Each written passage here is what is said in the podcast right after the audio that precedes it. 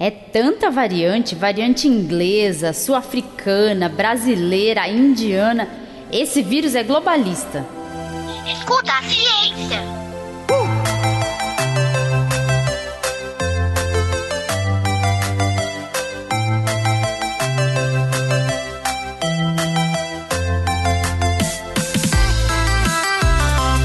Olá, eu sou a professora Letícia Sarturi. Sou mestre em imunologia e doutora em biociências e fisiopatologia. Nesse episódio, vamos falar mais uma vez sobre as mutações do vírus e o risco da disseminação de novas variantes de preocupação.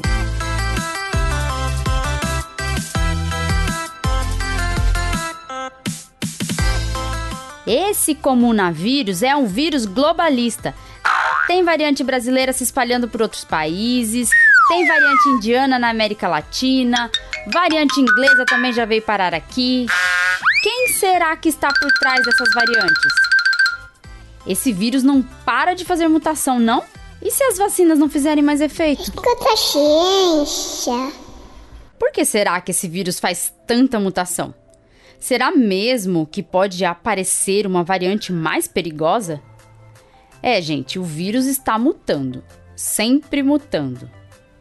Com a alta disseminação devido ao descontrole da pandemia, a taxa de mutação do vírus aumenta. E isso vocês já estão cansados de saber. Já falamos várias vezes sobre isso aqui no Escuta Ciência. Agora vamos falar mais uma vez. Isso porque tem uma variante por aí que está preocupando muita gente: a variante indiana. Arebaba! Inxalá! Você é uma firange desgraçada! Suma do meu caminho das Índias! Eu sou Maia! Apagaram-se as lamparinas do seu juízo? Arebaba! As mutações do vírus têm sido uma das preocupações durante a pandemia. Mas o que são mutações? Escuta a ciência. Mutações são pequenos erros que podem ocorrer durante a replicação do material genético de um vírus ou de qualquer outra célula. As mutações permitem uma adaptação das espécies ao ambiente por seleção natural. É o caso do vírus SARS-CoV-2, que tem feito mutações criando variantes mais adaptadas e que acabam predominando sobre as variantes menos adaptadas. Mesmo que os vírus não sejam considerados seres vivos, eles possuem capacidade de se replicar e por isso mutações ocorrem à medida que eles se replicam. E quando eles se replicam? Quando infectam nossas células. Por isso, quanto maior o número de pessoas infectadas, maior é a chance de ocorrerem mutações. É importante entender que essas mutações ocorrem ao acaso e a frequência dessas mutações pode variar de acordo com o tipo de material genético do vírus. No caso do SARS-CoV-2, que é um vírus de RNA, a frequência de mutações é mais alta. É, infelizmente o SARS-CoV-2 faz mutação loucamente. O ácido ribonucleico, que é o RNA, é menos estável e está sujeito a mais mutações do que o DNA, que é o ácido desoxirribonucleico. Os vírus de DNA possuem longos genomas, além de possuírem moléculas que fazem a correção em caso de erro no código genético durante a replicação. Já os vírus de RNA têm genoma menor, além de não terem os mesmos mecanismos de correção de erro dos vírus de DNA. Esses mecanismos de correção que eu tô falando seriam enzimas como a DNA polimerase, que faz uma checagem e sai arrumando a bagunça durante a replicação, para garantir menos erros que provocam mutações. aparecer a mutação, vai acontecendo e o sistema reparo logo atrás vem reconhecendo a mutação. Vai acontecendo o sistema reparo logo atrás vem reconhecendo. Milhares de mutações no SARS-CoV-2 já foram identificadas, mas nem todas são incorporadas ao genoma.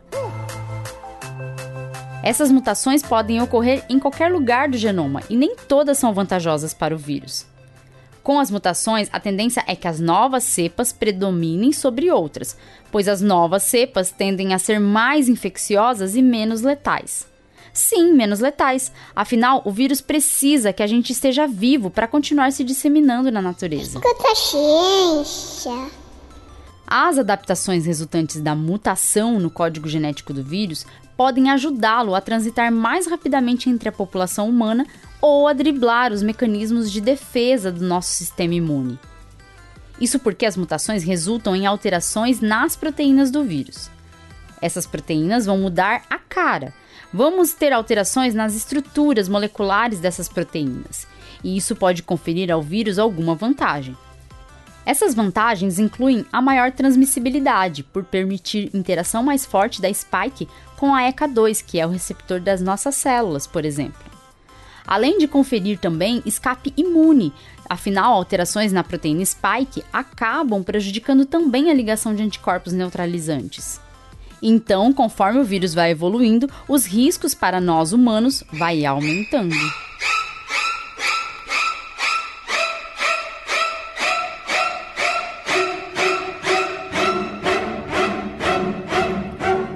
Brecar o contágio é essencial para diminuir a taxa de mutação do vírus, mas a gente sabe que isso não está sendo feito com sucesso aqui no Brasil e também em outros países com a pandemia descontrolada, como a Índia.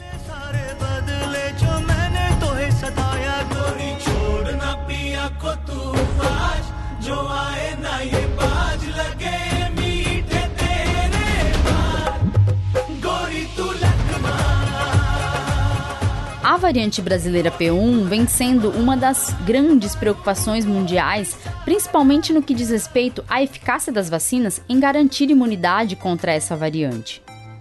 Isso porque algumas das mutações importantes ocorrem na proteína spike, fazendo com que alguns anticorpos gerados pela imunidade não consigam, de fato, neutralizar o vírus. Outra grande preocupação é a variante indiana B1617, as três versões dessa variante foram descobertas na Índia entre outubro e dezembro de 2020. A variante apresenta três mutações na spike que até então eram incomuns: L452R, a E484Q e a P681R. A mutação L452R já havia sido observada em outras variantes detectadas nos Estados Unidos e pode conferir algum escape imune, por impedir a ligação de alguns anticorpos. A mutação E484Q tem semelhança com a E484K. Lembrando que essa mutação, a E484K, é encontrada em outras três variantes bem conhecidas por nós: a B117 do Reino Unido, a B1351 da África do Sul e a P1 aqui do Brasil. A mutação E484K altera a região da spike, onde ocorre o acoplamento dos anticorpos neutralizantes, permitindo o escape viral. Já a mutação P681R não é muito conhecida, por aparecer por enquanto exclusivamente nas versões indianas do vírus. Estudos já foram realizados para analisar o quanto essa variante pode ser mais transmissível e também qual o nível de evasão da resposta imune que ela apresenta. A variante apresenta um nível elevado de ligação com o receptor das nossas células, o ECA2. Além disso, a variante apresenta alguma resistência aos anticorpos. Mas ainda assim, é muito provável que a vacinação continue eficaz contra essas novas variantes indianas. Cadê o Zé Gotinha? Cadê o nosso querido Zé Gotinha? O Bolsonaro mandou embora. Nas últimas semanas, a variante indiana B1617 foi detectada em outros 44 países de todos os seis continentes. Com a chegada da cepa argentina, ficamos em alerta, afinal, o Brasil ainda não tinha nenhum caso oficialmente provocado por essa linhagem. Até que foi detectada em um paciente indiano que chegou ao Brasil já doente. O paciente estava isolado em observação no Maranhão e seus contatos também ficaram isolados dentro do navio até a averiguação. E agora foi constatado que seis pessoas dentro deste navio estão infectadas com a variante B1617. Outro alerta importante também foi sobre o aumento do número de casos de Covid-19 em crianças em Singapura país que apresenta a circulação dessa variante.